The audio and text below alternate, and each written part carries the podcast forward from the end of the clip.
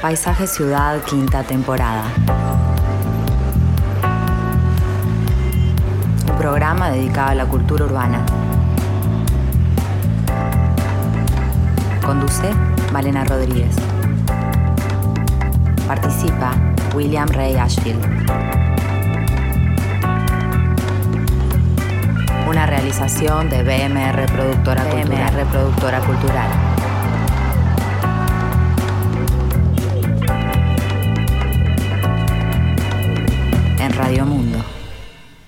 Hola a todos, muy buenas tardes, bienvenidos a Paisaje Ciudad en esta tarde hermosa de jueves, tarde de mayo.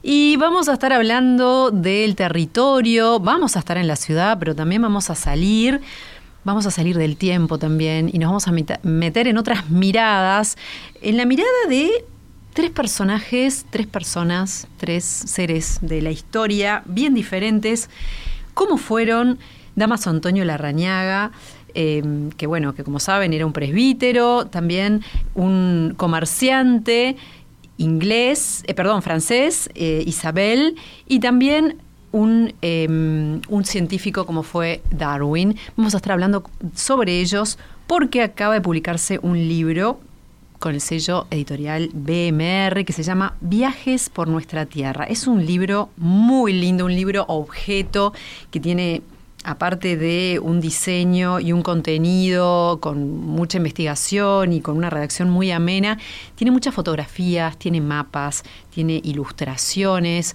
Bueno, realmente una, un, objeto muy lindo para tener y para poder leer y disfrutar, que vamos a estar hoy abordando desde distintos ángulos. Y nada menos que uno de los autores es Willy Rey. ¿Cómo andas, Willy? Bien, ¿qué tal? Porque vos, Muy bien, bárbaro. Tenés esta, esta mirada sobre la mirada de otra persona, como fue Damaso Antonio Larrañaga. Sí, esa es la, la inauguración al libro. O sea, mm, el diario de Larrañaga es muy conocido, es un texto que se trata en las escuelas incluso y en los liceos, pero mm, estaba faltando, nos parecía un enfoque un poco más eh, orientado hacia aspectos de los cuales otros autores no habían tratado, como era la imagen justamente que va construyendo sobre el territorio, sobre la arquitectura, sobre las artes, sobre el conocimiento. Bueno, e, entonces un poco el texto lo que busca es presentar ese diario desde, desde otro lugar. Divino, ya nos vas a estar eh, contando un poco más eh, sobre el recorrido, sobre sus observaciones, sobre lo que nos dejó toda esta mirada. Vamos a recordar también eh, lo que fue el legado de este francés que mencionábamos, Arsène Isabel, por el río Uruguay, cuyo relato está a cargo de Magdalena Perandones que como saben ella estuvo a cargo del Archivo Nacional de la Imagen y la Palabra hasta hace muy poco. Magdalena es licenciada en Comunicación, especializada en Historia del Arte y Patrimonio y magista en Historia del Arte y Cultura Visual. Participó en diversos proyectos vinculados a la difusión de patrimonio. Ella es la que eh, está a cargo de esta de este capítulo del libro. Y en tercer lugar tenemos el capítulo dedicado a Charles Darwin, que está a cargo de Karina Erkini, que es, ella es licenciada en Ciencias Antropológicas, especializada en Arqueología y magíster en Ciencias Humanas. Eh, vamos a tener la palabra también de, eh, esta autora. Pero antes que nada, vamos, antes de entrar en, este libro, vamos a tu columna, Willy. ¿De qué nos vas a hablar hoy? De viajes. Obviamente voy a hablar de viajes, pero quiero hablar de un tipo de viajes que es el viaje de conocimiento. Así lo he llamado porque creo que eh, por, este, por este título, podríamos decir, podemos ubicar una cantidad enorme de, variantes de viajes eh, y que creo que lo que tienen en común precisamente es la búsqueda del conocimiento. Los distintos viajes realizados y documentados por cronistas, por pintores, por científicos o por fotógrafos, la mayoría de ellos de otro tiempo, podemos decir que constituyen registros testimoniales de enorme valor histórico. Pero son también, podríamos afirmar, eh, manifestaciones culturales en un sentido amplio, que nos atraen por su dimensión estética, por sus posibles comparaciones con otros tiempos, fundamentalmente con el tiempo del presente, y abordar eh, distintos enfoques que involucran aspectos como la vida social, eh, las relaciones de género, eh, la mirada histórica y política, además de las implicancias específicas que tienen algunos textos científicos, por hallazgos, por digamos, por registros de aspectos que están en alguna medida siendo analizados por primera vez en muchos casos. Todo eso está detrás del relato de los viajeros, como fue el caso de el diario de viaje de Wolfgang Goethe, cuando realiza su entretenidísimo viaje a Italia, en donde sus apreciaciones de la geografía y el clima peninsular, las variaciones del paisaje, las arquitecturas históricas, eh, van además acompañadas de sugerencias gastronómicas, de modalidades del vestir, o la percepción de detalles de color que de pronto están en las praderas, en las afloraciones rocosas o en los picos nevados que va recorriendo. Bueno, justo Goethe, teoría del color, ¿no? Exacto. Qué, maravilla estas este, personas tan eh, cultivadas, ¿no? Y con una vida interior tan rica acceder a esa mirada este, de, lo que fue su viaje. Sí, muy importante porque incluso él registra determinados bienes que algunos han desaparecido, que en otros casos eh, los relata y los explica de una manera eh, que denota a veces su propia falta de conocimiento en algunos temas. hay algunas descripciones iconográficas de cuadros que por ser protestante, evidentemente no veía eh, la dimensión eh, de cada uno de los personajes representados, quiénes son. Eh, y eso también es muy interesante, cómo, cómo viajaban los peregrinos en el siglo XIX. Toda esta información Goethe nos la da de una manera que no es la del historiador, justamente es la mirada ahí en que va tomando información, que va narrando y va explicando. Y eso nos hace vivir la historia de una manera muy íntima, ¿no? Hay cronistas, en cambio, eh, mucho más centrados en lo producido por el hombre que en la naturaleza. que hace una muy buena eh, digamos, este, eh, relación de, partes entre la naturaleza y lo producido por el hombre. Pero hay algunos que no, que están interesados de pronto en ese viaje en describir las industrias, las obras artísticas, los grandes monumentos y edificios, el trazado de las ciudades o incluso de eh, aspectos tan materiales y operativos como puede ser la actividad de un puerto. En la Francia y España ilustrada, en el siglo XVIII, el siglo XVIII es un siglo de muchísimo viaje, de muchísimo diario de viaje escrito, pero también de muchas representaciones gráficas de los viajes realizados. Y eh, decía, en estos dos países hay una variedad importante de viajeros, como es el, el caso del abate Prevost, con sus 21 volúmenes de historia general de viajes. ¿Eh? algo había viajado. O también el caso de los viajes de España de Antonio Pons del año 1793, en que según dice en su portada, el libro da noticias de las más apreciables y dignas cosas de saberse que hay en ella, o sea, en España. Hay eh, en este último viaje, en este último texto de viaje de, de Pons, eh, un modelo ilustrado que da cuenta de, cómo es el pensamiento dominante en esa época, acerca de cómo se entiende el territorio como un territorio de producción, un territorio, digamos, que debe acompañar el progreso eh, general del país. Se trata de viajes donde, donde Pons quiere explicar los atrasos y adelantos de la España de la época y en gran medida también exponer una mirada crítica sobre el estado del progreso en esa, en esa España eh, dieciochesca. Todos estos viajes obviamente llegan a nosotros a través de bitácoras o libros de viaje, conformando también lo que llamaríamos una verdadera literatura de viaje.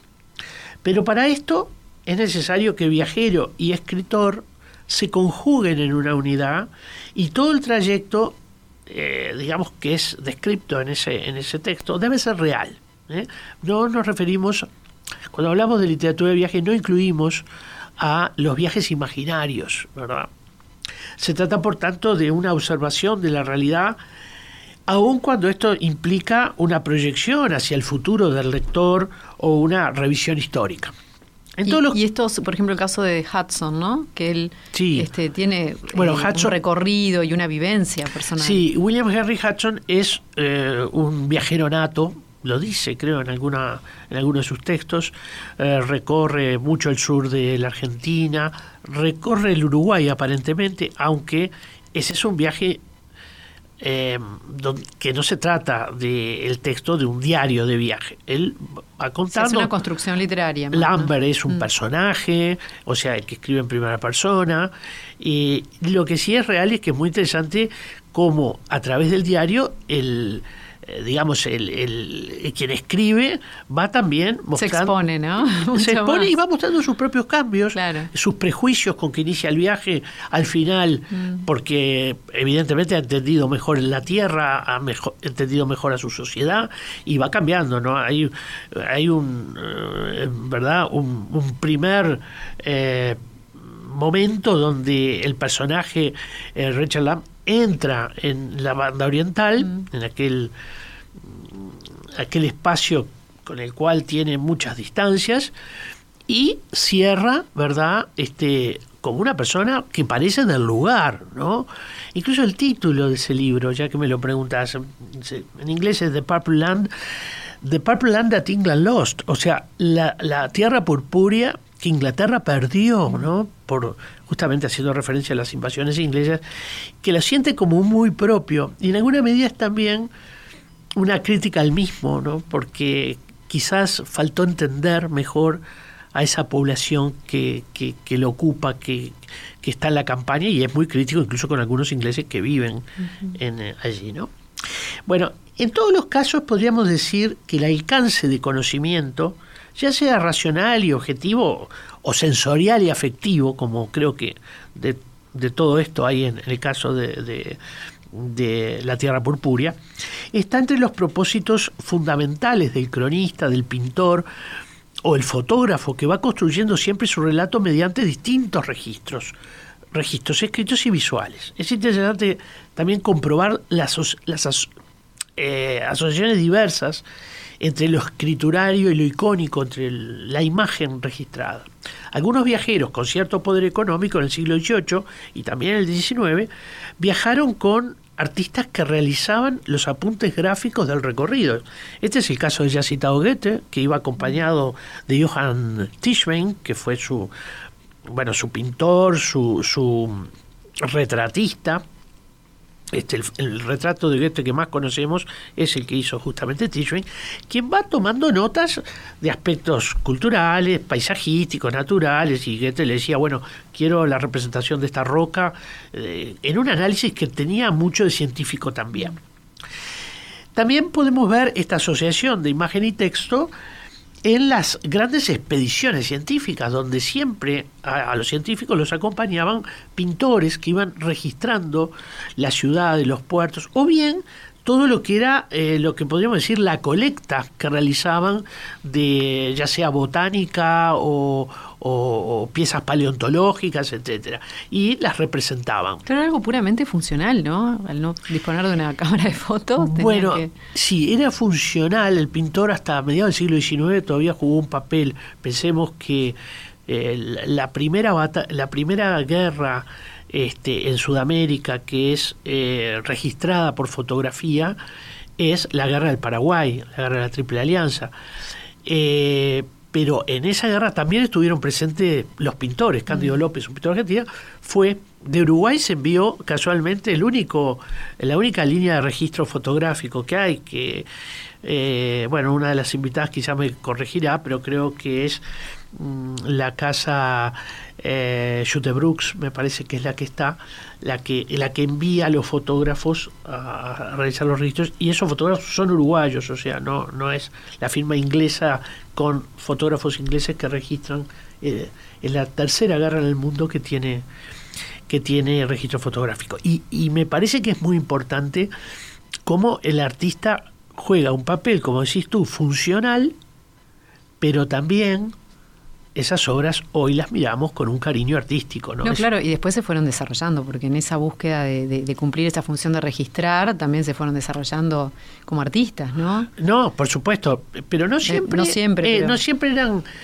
artistas jóvenes necesariamente, ¿no?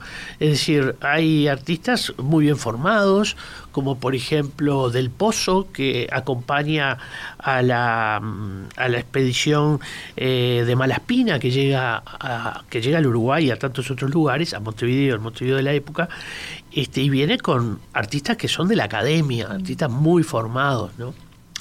Bueno, el recorrido eh, de este tipo, eh, tenemos obviamente la figura de Damaso Antonio Larrañaga, un, un cronista que va contando un viaje que tiene unas razones estrictamente políticas, pero él también va haciendo una colecta de, eh, digamos, de, distintas especies botánicas, las va dibujando, y entonces esto me parece que hace también al caso de él, a ese, a ese cronista que busca no solamente plasmar en la escritura, sino también en la imagen lo que ve o lo que considera importante. Bueno, pero ya empezamos a hablar del caso del Uruguay, así que, eh, dado que vamos a comentar este libro, que son viajes por nuestra tierra, parecería razonable cerrar por aquí la columna. Hacemos un pequeño corte y ya venimos.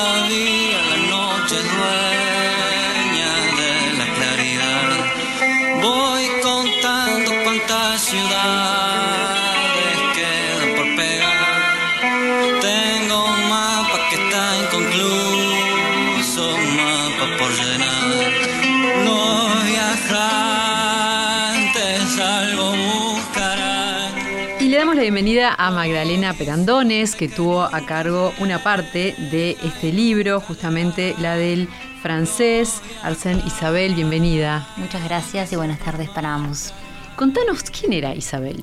Bueno, Isabel justo me parece una figura muy interesante porque aglutina bastante como de la historia de del pensamiento de la época. Es, es un francés que vivía en Abre, la ciudad portuaria en Francia, y que venía de una familia comerciante y decide emprender un viaje por Latinoamérica, especialmente por el Río de la Plata es interesante que en la motivación de él, eh, él hace mención a la, a la, revolución y como a una admiración que tiene por, este, por esta eh, revolución republicana por la cual estas tierras, nuestras tierras, se independizaron. Me, llamó la atención esa admiración que tiene, habla ahí con un lenguaje muy poético, que el brillo de las armas de los revolucionarios todavía este, está presente. Y en realidad él emprende su viaje en una época que justamente está eh, el desarrollo político, de, por, especialmente en nuestro país, pero en la región está todavía en mucho movimiento, que es en 1929 eh, 1829, perdón. 1900 era 1829. Este, él en realidad llega a Uruguay en enero o en febrero, si, no recuerdo mal, del 30 y viaja a Buenos Aires, está tres años y luego retorna y hace su travesía por el río Uruguay. Eh, y termina, bueno, luego hace una, una, parte por tierra y termina en Porto Alegre. Y publica su diario en el 35 ya en Francia. Entonces, es una figura interesante. Él en realidad es eso, como creo tenía un interés que iba, tenía algunos conocimientos de botánica, también en ese sentido parecido a lo que pasa con la rañaga, él recoge, tenía un interés, tenía un interés como de aporte, pero de distintas áreas, ¿no? No solamente hace aportes desde el punto de vista botánico y de hecho este, tiene varios registros de especies de, flora nuestras, sino que también tenía un interés como de un estudio, como hablaba hoy Willy, de, otras aristas, de una arista más social, le interesaba reconocer el carácter de las personas de estas tierras, pero también el tema del desarrollo y eso lo comenta, que su motivación principal en realidad tiene que ver con poder brindar a sus compatriotas, especialmente de su propia ciudad, algunas este, herramientas para desarrollar el comercio. Entonces, le interesa cómo funcionan estas dos ciudades puerto tan importantes como eran Montevideo y Buenos Aires, eh, cómo se están desarrollando, porque quiere como traer ejemplos para su propio país. Entonces es por eso, es como muy variada su, su descripción y todas las reflexiones que él hace, porque en realidad tiene todos estos intereses compartidos y, realmente es muy, muy rico desde mi punto de vista, eh, no solamente la forma en la que él describe y reflexiona, sino también la forma en la que se deja ver el pensamiento de la época a través de él. Es en el cambio de siglo, es una persona que tiene un pensamiento bien ilustrado y muy interesado en el progreso, pero que a su vez se nota clarito que es un lector de, autores románticos y, y, tiene todo un perfil muy poético en su forma de redactar. La verdad me pareció precioso desde ese punto de vista porque siempre está como conjugando una, una, idea de así una reflexión bien crítica y bien interesada en la ciencia y en el progreso con una visión poética del entorno, de cómo la naturaleza permite, este, bueno, encontrar la divinidad. Y entonces eh, es bien lindo de ver eso, esta historia del pensamiento que, que todos hemos ido estudiando, de la ilustración, el romanticismo, y que a veces la vemos como como de otro mundo, ¿no? Como en el mundo europeo, la ves esa una persona que viene de referencia de ese lugar hacia, hacia nuestra tierra y, y analiza nuestra sociedad y nuestro país, incluso nuestro territorio, con esa cabeza. Él no se esperaba mucho eh, lo que encuentra. En una parte dice, ¿cuántos hombres de todas las partes del mundo se han dejado engañar por el pomposo nombre del Río de la Plata? Exacto, él cuando llega eh, al principio se ve como un poco decepcionado por, este, entiende, como bueno, esa idea medio como de barbarie que se ve acá. Y luego va entrando en el territorio y, empieza a ver otras, este, otras bondades, e incluso luego tiene siempre un punto de vista muy crítico considera que hay cosas que son para destacar, de, por ejemplo, eso, el desarrollo comercial, pero también, por ejemplo, es muy crítico con España y muchas veces eh, tiene una idea de que estas tierras se hubieran podido desarrollar mejor si no hubiese sido como este imperialismo español lo hubiese de alguna forma limitado. Entonces, después empieza, si bien al principio se decepciona un poco cuando ve lo que es, cuando llega después, una vez que se adentra en el territorio, tanto metafórica como literalmente, em, empieza a ver como otras cosas que le llaman mucho la atención y que él destaca, destaca y valora. E, este viaje de Isabel se da como 15 años después del de la Rañaga, ¿no? Exactamente. Sí, 15 años después. Y es un territorio bastante similar, el recorrido. Sí, podríamos decir que sí, que es bastante similar, pero con una diferencia. Cuando la Rañaga hace ese viaje, él va a ver Artigas, a Paysandú. En realidad, cuando sale, no, tiene claro si lo va a encontrar en Mercedes, en Paysandú o, en Purificación, por ejemplo. Pero él va recorriendo un país desolado, eh, un país en guerra, un país que, que, recientemente terminó una guerra, que había, se había producido el éxodo, este, donde incluso alguien que lo acompaña va a su campo, que hace no sé cuánto tiempo que no ve y tiene que arreglar eh, una cantidad de cosas dentro del campo. O sea que eh, yo diría que en el 30 tenemos una situación un poco mejor, un poco mejor, más consolidado alguno de esos de los pueblos que, estaban en cercanía con Montevideo, sin duda, eh, algunos del área litoral.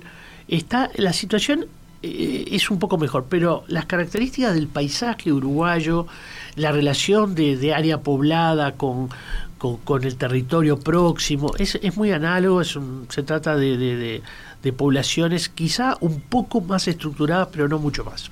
Es interesante, eh, bueno, archiconocido, ¿no? Que la, un poco se basa el retrato de Artigas en base a las descripciones de la Rañaga, pero es muy lindo eh, ver, leer cómo este, cómo él lo, lo, lo retrata, ¿no? Porque, bueno, él se va a encontrar con Artigas, ¿no? En este viaje la misión es ir a encontrarse y dice, nos recibió sin la menor etiqueta, en nada parecía un general, su traje era de paisano y muy sencillo, pantalón y chaqueta azul, sin vivos ni vueltas, zapato y media blanca de algodón, sombrero redondo con gorro blanco y un capote de valletón, eran todas sus galas, y aún todo esto pobre y viejo. Es hombre de una estatura regular y robusta, de color bastante blanco, de muy buenas facciones, con la nariz algo aguileña, pelo negro y pocas canas. Aparenta tener unos 48 años conoce mucho el corazón humano, principalmente el de nuestros paisanos, y así no hay quien le iguale en el arte de manejarlo. Sí, hay, hay dos retratos muy buenos que hace, uno es el de Artigas y el otro es el de Rivera, a quien lo va a ubicar un poco antes de la llegada a Paysandú.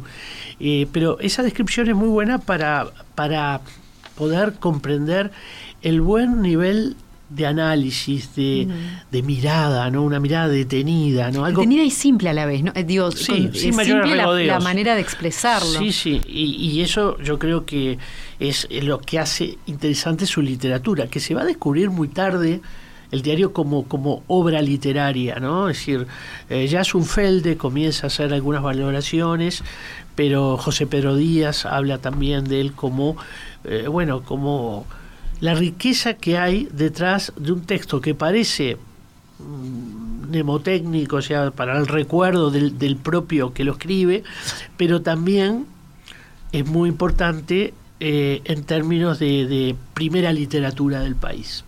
Los dos eh, hacen mención a la arquitectura, los dos se refieren a las casas con azotea. En el caso de Isabel dice... Em, que cuando desembarca Montevideo se siente transportado a Siria o Palestina. Sí, exacto. Él ve eso, ve como estas manzanas cuadriculadas y estas casas con azotea blancas. Y también hay una cosa interesante que es que el verano eh, lo describe como muy árido y después él habla de cómo el verdor llega en el otoño y en la primavera pero bueno, en la primavera más bien, ¿no? Pero él describe como una aridez importante cuando llega a nuestro territorio en el verano, que le hace ver como esta cosa más desértica. Eh, si bien luego, con, lo mismo que te contaba antes, cuando se adentra en el territorio, también empieza a ver esta realidad fluvial de nuestro país, que a mí sinceramente me pareció como muy lindo. Uno a veces lo, da como, lo conoce, ¿no? Es como el paisaje natural y cuando lo ves descrito por otro, cómo le llama la atención esta, esta idea de ríos y riachuelos y, y esta realidad fluvial de un, de un terreno como el nuestro, que es una pradera que está tan irrigada. Este, me pareció como súper lindo. Ya miro como con otro cariño cada vez que uno ve el monte ribereño. Lo mirás como tal vez una algo que antes daba, daba por dado y con ahora otros ojos. Lo miro con otros ojos, ¿no? Como que yo esto es como bien nuestro. Este, me pareció muy lindo porque es eso, tal vez uno está muy naturalizado para nosotros ese paisaje, pero es un paisaje que a él en realidad le llama mucho la atención y además lo describe como con una gran riqueza, tanto de flora como de fauna. Entonces, este, y realmente, bueno, sí, cuando llega tiene este primer impacto cuando ve Montevideo y, y luego, bueno, va, va teniendo otras ideas. ¿Y las casas con azotea son como un símbolo de estatus o de algo como más desarrollado? Sí, exacto. Eh, esta es una mirada que, se, digamos, está establecida ya a comienzos del siglo XIX, pero todavía podemos decir que muy cerca de la mitad del siglo XIX, cuando eh, creo que es del 48, el texto, también un texto de viaje, el texto de Valparaíso a París, que realiza Sarmiento, él en ese texto ya eh, advierte que Montevideo es moderna porque tiene casas de azotea. Eh, perdón, eh, sí, sí, casas de, azotea. Y esto habla de una construcción más robusta, de una construcción mejor armada, y en paralelo también hay la sensación de que aquellas tan lindas, diría yo, tan este, atractivas, eh, casas con techos a dos aguas y tejas españolas, se lo ve un poco justamente como esa tradición hispana que va a caer en desgracia, todo lo español es signo de atraso para, para, para eh, los franceses, ingleses que llegan, pero también para muchos criollos que digamos rechazan eh, la herencia española y que aquellas aquellas construcciones que tienen techo con tejas eh, justamente eran imagen de un tiempo pasado que no se deseaba eh, tener como referencia. Mm, bueno, si bien este eh, la Rañaga habla de las personas, se refiere a Artigas, se refiere a otras personas, le encanta, ¿no? Es para él es muy importante hablar. A veces dice, ¿no? Como que es más importante la charla y, aprender de las cosas a través de la conversación con la gente y de la sabiduría de la gente que leer tanto o estudiar tanto, ¿no? Sí, eso es muy interesante porque eso lo diferencia mucho de los ilustrados europeos que a veces han sido muy elitistas en su ¿no? en sus percepciones. Cuando uno lee a Pons, por ejemplo, no, la mirada es muy distinta. Con una distancia, ¿no? Con... No, en el caso de, de, en el caso de la Raniaga, la Raniaga entiende que puede aprender, que hay saberes que están en, en, en ese mundo rural que es necesario conocer porque por algo funciona ese mundo rural eh, y, para eso hay que tener necesariamente un conocimiento. Y, y, claro, se emociona muchísimo también cuando encuentra un telar, por ejemplo, que es una manifestación de la industria eh, que bueno, que estaba ahí, que no estaba en uso, pero que en alguna medida eh, era un buen ejemplo de que manifestaciones de adelanto, de, progreso, estaban también en el espacio rural. Mm, sí, se lo ve como una persona como humilde en el sentido de la actitud de humildad y de apertura, o sea, que qué bueno poder darse cuenta de un montón de, cosas, identificar todos esos este, valores. Eh, y, para él es natural el gaucho. Ahora, no lo es para Isabel, ¿no? Que hace también sus acotaciones sobre el gaucho. Exacto. Él ya es eso, cuando llega, está un tiempito en Montevideo y enseguida parte a Buenos Aires. Bueno, y después y recorre un poco más en la Argentina.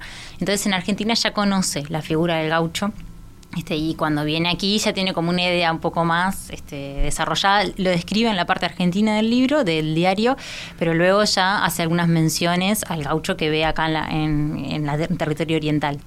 Y, es muy interesante porque también tiene como esa, esa postura bastante humilde. De hecho, él comenta que este, es muy duro con sus compatriotas que no, que no quieren acercarse o no quieren comprender los saberes que pueden tener estos otros personajes.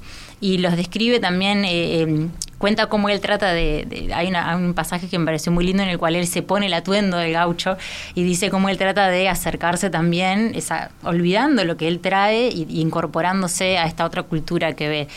La descripción que hace el carácter es muy interesante e incluso me parece que tiene, porque tal vez eso, para el que no lo leyó, está bueno también invitar a que, a que pueda leer el diario. Es una lectura súper amena en la cual también hay una riqueza descriptiva que, es muy interesante de leer, pero también hay una riqueza en el anecdotario. Él, por ejemplo, cuenta de cuando toma el mate por primera vez, de lo importante que es para no quemarse la lengua, cómo hacer, cómo cómo tomar esa, esa primera, sorber la primera vez, ¿no? Dice no tapar el mate con yerba, hacerlo despacito, pero si no te quemas la lengua. Y, que, y es muy descriptivo en esos pequeños detalles, o por ejemplo los atuendos que también describe, este, los vínculos que tiene con las otras personas, incluso cuenta anécdotas también de la sociedad argentina, de, de bueno, de los distintos eh, estratos sociales con los que conversa y convive y, tiene como eso, una riqueza no solo descriptiva y reflexiva, sino también en la anécdota que, que a mí por lo menos me encantó. Bien, el otro viajante, viajero, cronista que habla del gaucho, que también viene por esas tierras, por esos tiempos a estas tierras, es eh, Darwin, ¿no? Eh, y dice eh, Kinney justamente que Darwin zarpa del puerto de Davenport en Inglaterra el 27 de diciembre de 1831 para recorrer un mundo extraño para la mayoría de los europeos de ese entonces. comienza una experiencia personal que va a trascender lo individual, cambiando de ahí más la forma de ver el mundo. Vamos a escuchar eh, justamente a, esta investigadora y que hace toda esta parte del libro sobre Darwin, lo que nos decía al respecto. Efectivamente, Darwin eh, recorre el territorio uruguayo entre los años 1832 y 1833. Él llega al puerto de Montevideo en julio de 1832 y eh, en los meses posteriores, inclusive en el año también siguiente, recorre varias zonas cercanas por ejemplo, recorre la zona del cerro, la zona del cerrito, eh, inclusive llega hasta las barrancas de San Gregorio, en el, en el actual hoy departamento de San José. Algo a destacar de, esta llegada de Darwin a Montevideo es la descripción e inclusive gráficos que hacen los dibujantes que venían en la nave junto a él de lo que es la península de Montevideo y sobre todo el puerto natural de Montevideo. Puerto que poquitos años después eh, ya desapareció, el puerto natural desaparece debido justamente a que comienzan las infraestructuras a ganar terrenos al mar y se desdibuja todo lo que es la geografía natural de la península de Montevideo. ¿Cómo era el puerto en ese entonces? Bueno, el puerto de Montevideo eh, tenía una infraestructura muy acotada, podríamos decir, eh, ya tenía más de un muelle, durante mucho tiempo tiene un solo muelle, y había una cantidad enorme de eh, barcos, embarcaciones, fragatas, etcétera, que estaban ubicadas en la bahía y ancladas allí y estaban haciendo sus eh, cambios de mercadería con eh, digamos con tierra. Es decir no no es como vemos hoy un puerto con las, eh, las grandes naves estacionadas ahí eh, en una operativa de, grandes cantidades, sino que vemos barcos más pequeños, muchísimos a, vela. Bueno, en el momento que llega Darwin prácticamente yo diría que son todos a vela, salvo alguna excepción que podría haber a vapor. Eh, y, y, es un área dinámica de la ciudad, ¿no? Donde está el puerto, yo diría, todavía cuando llega Darwin es el área más de mayor movimiento, precisamente porque el comercio era lo que movía la economía de la ciudad. Y Darwin se movía mucho en grupo, ¿no? O, o cómo... Bueno, relativamente. siempre estaba eh, parte de los viajes que hizo al interior lo hizo acompañado. Andaba a caballo. sí, también andaba a caballo, pero bueno, era un, un investigador que lo llevaba eh, digamos, eh, no libremente el camino, sino con algunos, algunas búsquedas, algunos propósitos concretos y sobre todo a partir de información que se le daban al lugar, ¿no? El informante calificado que dice sí, hay tales tipos de suelos en el lugar, eh, yo encontré una vez un resto de no sé qué, este, es decir que buscaba el informe calificado también posiblemente más de lo que él cuenta. Y bueno, Darwin va por otros eh, rumbos también, como que recorre otros territorios diferentes a los que recorrió la Rañaga y eh, Isabel, ¿no? Fue más como para el lado de Maldonado. Sí, pero también va hacia el litoral, hacia el oeste, Colonia, mm. este va a ir al área de Soriano. Casa Rincón de Darwin en Colonia, en la Punta Gorda, ¿no? Bueno, ahí exactamente, o, o el histórico pueblo de Sacachispas, que en realidad este se llama hoy, justamente lleva el nombre de Darwin. ¿Dónde es eso? Eh, eso es en Soriano, al norte, contra el Río Negro. Malabrigo, Sacachispas, ¿no? Tenemos que hacer un programa sobre los nombres de los pueblos. Puede ser, Son buenísimos. Pero está lejos de Malabrigo. Este, y es un lugar muy interesante de ver, ¿no? Este, es un lugar con unas vistas excepcionales sobre el río, porque es una zona alta. Eh, y bueno, todos estos fueron lugares donde, donde Darwin visitó. Hacemos un pequeño corte que Oscar, si no, se va a poner muy nervioso. y ya venimos.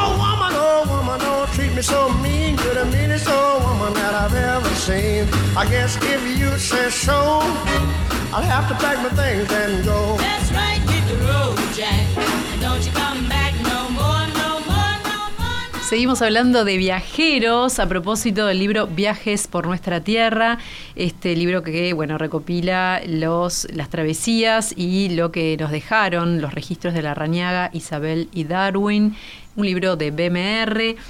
Y un poco siguiendo con esto de, lo que nos dejaron estos escritos, ¿qué nos hablan sobre otro tipo de eh, temas costumbristas, lo que comían, por ejemplo? Sí, yo creo que ahí hay una punta bien interesante en el caso de la raniaga, aunque Darwin también hace algunas precisiones sobre la austeridad de ciertas comidas, la manera en que se sirven esas comidas. ¿eh? Por ejemplo, nosotros podemos ver que prácticamente este, cosas increíbles se comen con cuchara, ¿Cómo que? La cuchara, carne, este... Porque sería un guiso, capaz, eh, no, bueno, aparecía separado, ¿no? El, mm. zapallo hervido, este de la carne, que se presentaba en unas fuentes grandes. Y, pero lo, más interesante es cómo hay eh, instancias de, de, de, comidas que uno no se imagina. Por ejemplo, el desayuno. Un desayuno donde se comen sí huevos, se comen a veces carne, eh, un poco esa tradición siguió en el campo hasta, hasta el día de hoy, yo creo, pero se podían de repente comer pollos, ¿no? Y, y en la medida que eh, se, el viaje para en ciudades cercanas, o villas más bien cercanas, eh, se puede ir viendo que esas ciudades cercanas a Montevideo están, muy, están mejor abastecidas. La comida es mejor, ¿no? pero hay momentos que dice pasamos casi un día entero y no hemos comido nada, porque no se, no se consigue comida. No se ve ganado, no se ve, ¿no? Es decir, hay una realmente un, es un momento, por eso decía hoy, un momento de, conmoción en el estado de la economía del país. Y eh, hay un, hecho que a mí me llamó mucho la atención, que se llama el gloriado. El gloriado es una especie de punch que toman con Artigas ya cuando está en Paysandú, donde se mezcla vino este, mm, con yema, eh, yema de huevo, eh, y no recuerdo qué otra cosa más. bueno, podría, uno podría entender lo que es como, como un zamballón, pero en realidad eh, todo eso además se toma un poco caliente y se toma con bombilla. ¿no? Mirá, qué este, rareza. Realmente es una rareza y es lo único que le sirvió a Artigas para, este, para desayunar. ¿no? En la llegada a Paysandú, que teóricamente debería ser un lugar mucho mejor, este, eh, no sé, servido que, otras ciudades. Él describe dónde lo recibe Artigas, ¿no? Que es en, su propia casa y bueno, también describe la austeridad de ese lugar donde vivía Artigas, ¿no? Casi un espartanismo, diríamos, ¿no? Es decir, realmente es, es una vida muy, muy austera la que lleva el héroe y, todo lo que lo rodea es de, de mínima eh, ostentación o, digamos o, de factor de identificación este eh, raro y diferente, ¿no? Eh, Isabel también hace reflexiones sobre valores y toma en cuenta los valores en Francia, ¿no? También este, que, él como que los ve un poco a partir de la Revolución Francesa, compara cómo es acá, este, un poco lo que, lo que inspira este, esta, estas proclamas de la Revolución Francesa, ¿no? Exacto. Él todo el tiempo em, sostiene y, busca y destaca en esta sociedad los mismos valores de la Revolución Francesa, ¿no? La, la, fraternidad, la libertad, y de la libertad habla, y por eso también admira tanto este, los revolucionarios aquí y esta, y esta revolución que le da autonomía e independencia a nuestras tierras, porque considera la libertad como un valor fundamental. Describe mucho y bueno, y también tenés otra parte del el tema del progreso, ¿no? Y en ese sentido, como decía este, hoy Willy, una crítica fuerte hacia, hacia lo que es España, pero además hay una mirada también... Eh, hacia los Estados Unidos. Por ejemplo, él comenta eh, con, relación al progreso, habla de cuando llega a Salto, habla de los saltos, de Salto Chico y de Salto Grande, y menciona cómo una nación desarrollada como Estados Unidos ya habría allanado esas cascadas para facilitar la navegación. Y habla como de, eh, que encuentra cierta apatía en los ciudadanos de aquí que todavía no, no encontraron soluciones para, por ejemplo, el desarrollo este, comercial que podría brindar ¿no? La, una fácil navegación por el río Uruguay. Entonces, eh, es bien interesante eso, que siempre trae como sus como estas referencias de, otras tierras, además de valorar lo que ve aquí, y, compara siempre con un, con un foco en esto, en el desarrollo, en el progreso, pero eso, con una valoración muy importante de estos valores, la fraternidad entre las, entre las personas y la libertad, en que hablar. Bueno, personas muy ilustradas que reflexionan sobre la vida, sobre lo que les rodea, lo que van viendo, y que a la vez van encontrando cosas o van avanzando en sus propios terrenos. Y acá me refiero a lo científico, porque bueno, eh, se sabe bien que Darwin hizo sus este, observaciones que le fueron sirviendo luego también para sus teorías. Ritter Fariña, paleontólogo que trabajó en el Museo Británico con los restos de Toxodón colectados este, por Darwin, nos cuenta un poco sobre la relevancia de este, este hallazgo, entre comillas, porque bueno, fue un poco diferente. Vamos a conocer cómo fue. Jugaban al tiro al blanco los muchachos con piedras contra un cráneo cuando el joven Charles Darwin, súbdito de su majestad, pasó por allí cerca y se dio cuenta de que ese cráneo tenía algo peculiar. Y fue y se los compró, se los compró por 18 peniques de la época, que son unas 5 libras de ahora. Y entonces él este, le ofreció comprárselos, se los compró en efecto. Y ese cráneo resultó ser el del toxodonte, un animal extinguido hace 10.000 años, un tiempo geológicamente muy reciente, integrante de la extraordinaria megafauna que habitó nuestro país eh, toda la región hasta hace solo unos 10.000 años, como decimos los paleontólogos. Ese fósil resultó ser tan importante, tan importante culturalmente incluso, porque la megafauna sudamericana es la primera gran influencia que tuvo Darwin para eh, formular su teoría de la evolución por selección natural, al darse cuenta de que el ambiente no había cambiado demasiado y sí las formas de vida que habitaban estas regiones eran completamente diferentes, cuando eh, en su recorrida por estos lugares colectó muchos restos, inclusive este cráneo que yo tuve el placer de ver el privilegio, diría, el honor de ver en el mm, Museo de Historia Natural de Londres eh, hace unos años cuando lo visité, eh, antes de la pandemia, es decir, hace muchísimo tiempo, por supuesto, em, y ver la letra con la que el gran Charles eh, registró su hallazgo. Bueno, que es un toxodón. Si buscamos es un gran mamífero terrestre, herbívoro, de aspecto similar al de los actuales rinoceronte o hipopótamos, pero sin parentesco cercano con ellos. Tiene, tiene un cuello, tenía, no existe más, un cuello corto, una cabeza muy grande y patas cortas. Este es el toxodon. Y bueno, fue algo importante en su momento, pero muy importante es todo este legado que eh, ahora lo podemos apreciar en este libro realmente hermoso y muy rico eh, que bueno, que editó BMR, Viajes por nuestra tierra. Eh, ¿qué, te parece, Willy, que es importante destacar este ¿Por qué es importante este libro en la producción de, BMR? Con estas tapas hermosas, tapas duras. Ya que nombras las tapas. Y muy linda la, cubierta, ¿no? La, es sí, justamente. Una foto muy linda. Eh, esa imagen que está en, la tapa del libro, en la tapa y la contratapa del, libro. Del cerro, de la ciudad. muestra en realidad a todo Montevideo en, un, en una perspectiva de 360 grados. Se trata de una pintura, posiblemente de 1840, eh, o sea, muy cercana al viaje de Darwin.